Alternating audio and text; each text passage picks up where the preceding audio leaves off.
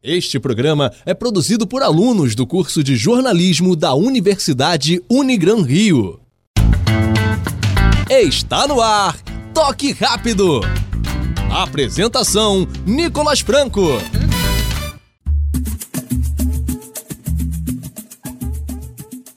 Boa tarde, está no ar o Toque Rápido, a sua mesa redonda da Rádio Serra Verde 98,7 FM em parceria com a Unigran Rio. E para me ajudar com o programa de hoje, estou aqui com meu time de comentaristas: Paulo Rogério, Júlio Velasco, Matheus Neto e Gustavo Laurindo. Boa tarde, galera. E a gente começa falando do Fluminense. Um dos principais jogadores do tricolor na temporada está chamando a atenção do mercado externo. O colombiano Johnny Gonzalez está sendo monitorado pelo Cerezo Osaka do Japão e por clubes mexicanos. Gustavo, caso cheguem propostas pelo Johnny, a diretoria tricolor deve tentar vender por um bom preço ou deve tentar segurar o jogador?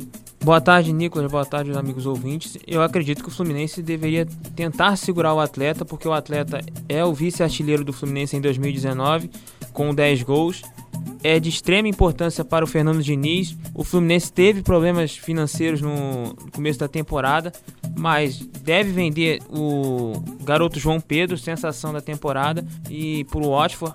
Talvez possa vir até uma outra proposta melhor por ele, porque a multa diz que se vier um outro clube atrás do João Pedro pagando mais de 20 milhões de euros, poderá levar o atleta. Então, com esse dinheiro, o Fluminense pode usar para segurar o Ione Gonzalez. Boa tarde, galera. É, eu acho que o Fluminense também deve tentar manter o Johnny Gonzalez. Ele é importantíssimo no sistema do Fernando Diniz, até porque ele é um jogador que cumpre mais de uma função, né? Quando o Pedro estava machucado no início da temporada, ele fazia o centro do campo. Agora que o Pedro está voltando e com a ascensão do João Pedro, que são dois jogadores que são centroavantes, o Johnny tem caído pela ponta esquerda, que foi o lugar deixado pelo Everaldo, né? Então acho que é um atleta de suma importância para o elenco tricolor e acho que deve tentar segurar sim, por mais que a proposta do exterior seja atraente, o Fluminense vai ter a eleição agora em junho para decidir o novo presidente, então essa nova diretoria pode acabar mudando o rumo financeiro do clube e acho que eles devem aguardar para não vender o jogador e talvez melhorar essa situação financeira. Um detalhe importante é que o contrato do atleta com o Fluminense vai até o dia 31 de dezembro da atual temporada. Então, no meio do ano, ele pode assinar um pré-contrato com qualquer outra equipe. E a janela de transferências no Japão abre no dia 15 de julho. Quem também deve agitar o mercado de transferências é o Vasco da Gama, que após o centroavante Maxi Lopes ter se desvinculado do time, o clube deve procurar outro jogador para repor a posição. Matheus, qual jogador se encaixaria nas exigências vascaínas? Boa tarde, Nicolas. Boa tarde aos amigos da mesa. É, a equipe do Vasco da Gama é uma equipe que, na realidade, está procurando um centroavante, né? Tá, o último jogo jogou com o Marrone de centroavante. Tem o Thiago Reis também para cumprir a função e deve negociar o Ribamar. E o detalhe é que ficou interessado em dois jogadores, né? O primeiro atacante, Dário Moreno, do Talheres, né? É, bom atacante, atacante é, centroavante, também joga pelos lados do campo, jogador veloz e, tecnicamente, pode suprir a ausência do jogador Max Lopes. E o outro seria ali um meio atacante, é o Lucas Piazon, né? Jogador que já passou por clubes aqui no, no Brasil, jogador que também já passou na Europa, no Chelsea, e hoje é, tá livre ali no mercado. E o Vasco da Gama também tenta a contratação desses dois jogadores para suprir a ausência do Max Lopes.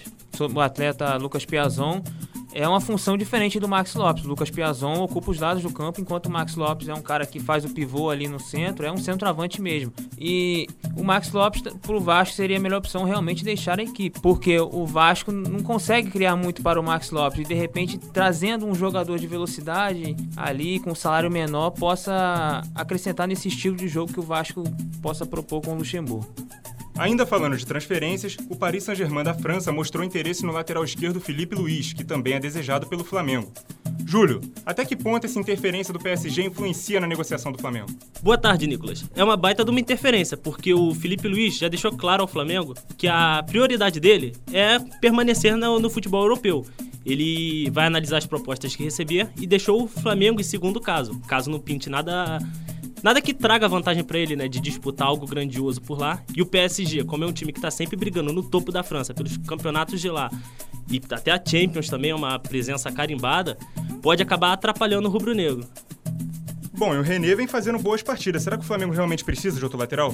Bom, Nicolas, eu acredito que não é uma das principais necessidades do Flamengo no momento. É, o René, como você disse, vem fazendo boa temporada, é muito regular é, no jogo passado foi de suma importância para o resultado do jogo. Ano passado mesmo foi, eu não concordo, mas ele foi eleito melhor lateral esquerdo do Campeonato Brasileiro. Então ele vem mostrando uma boa sequência. É, lógico que o Felipe Luiz é um nome importante, é jogador de seleção brasileira, vai disputar a Copa América, então nunca deve se descartar uma possibilidade dessa contratação, né? Mas não é uma necessidade primária para o Flamengo a lateral esquerda. Bom, Paulo, como você citou, o Felipe Luiz é né, um lateral de seleção brasileira, convocado para a atual Copa América aqui no Brasil.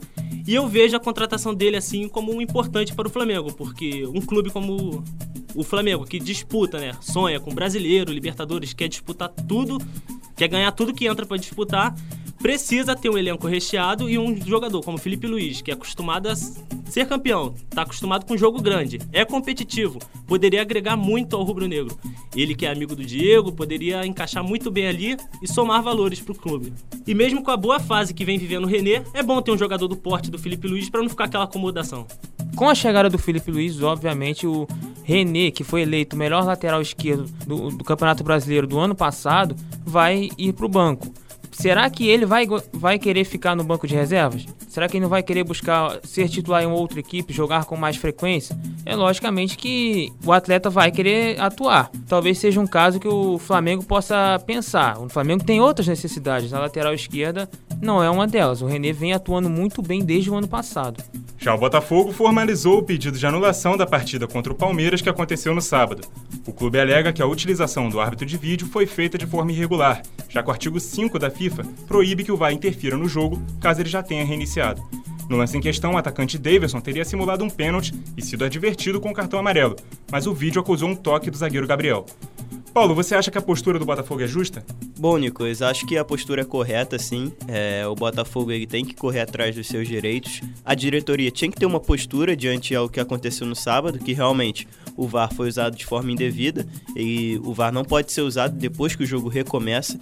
Então o árbitro, em primeiro instante, deu simulação para o Davidson e o cartão amarelo também, o Gatito já tinha reiniciado a partida. Aí sim que ele foi olhar o VAR. Então, de forma incorreta, como você bem citou, acho a postura do Botafogo certa. E por mais que tenha riscos de sofrer uma derrota ainda mais impactante, porque se trata do líder do campeonato, acho que o, a diretoria do Botafogo fez certo em mostrar essa postura para a torcida.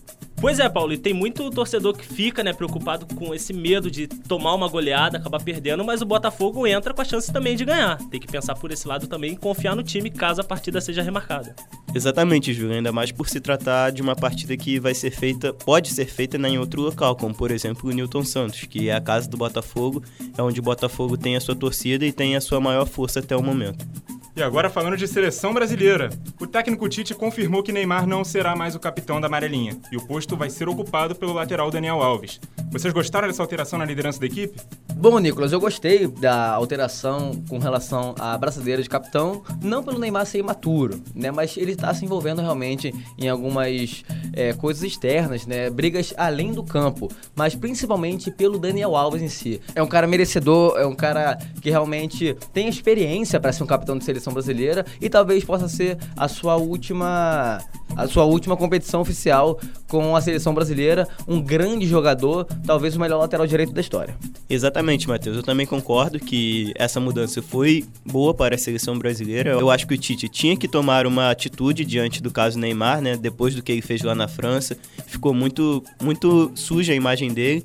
É, não acho que o Tite devia deixar de convocá-lo é, e tirar a abraçadeira. Acho que foi uma boa decisão, até porque, ao meu ver, o Neymar nunca teve uma postura de capitão. Ele é o camisa 10, é a referência da equipe, é o melhor jogador do Brasil, mas ele não tem esse espírito de liderança. A abraçadeira que já passou por outros jogadores mais experientes, como o Thiago Silva, esse eu acho que já ficou muito manchada a imagem dele também, devido a amarelar em certos jogos, aquela imagem dele chorando, ficou muito mal visto pela torcida. O Miranda também já teve a fase dele como capitão, e acho justíssimo o Daniel Alves agora, é, já que não pode ser mais o Neymar, né?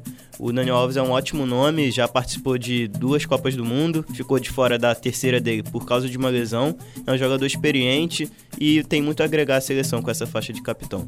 Eu já tenho minhas dúvidas sobre a faixa ser passada para o Daniel Alves. O Daniel Alves é um cara que é muito festeiro para mim, não vejo um tanto perfil de liderança de cobrar na hora que seja certa para os atletas da seleção brasileira. Eu tenho as minhas dúvidas, mas vamos ver se ele vai fazer um bom papel como lateral e possivelmente, como o Matheus falou, sua última competição pela seleção brasileira.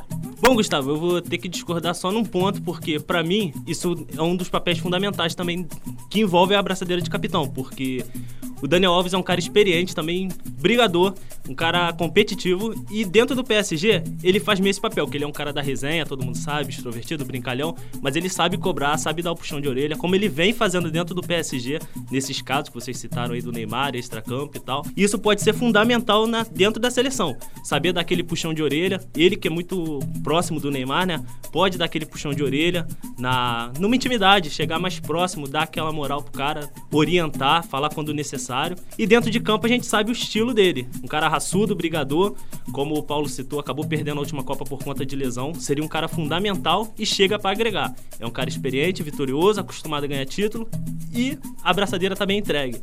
E por hoje é isso, pessoal. Chegamos ao fim do Toque Rápido, sua mesa redonda da Rádio Serra Verde 98,7 FM, em parceria com a Unigran Rio. Muito obrigado a você que nos acompanhou e até a próxima.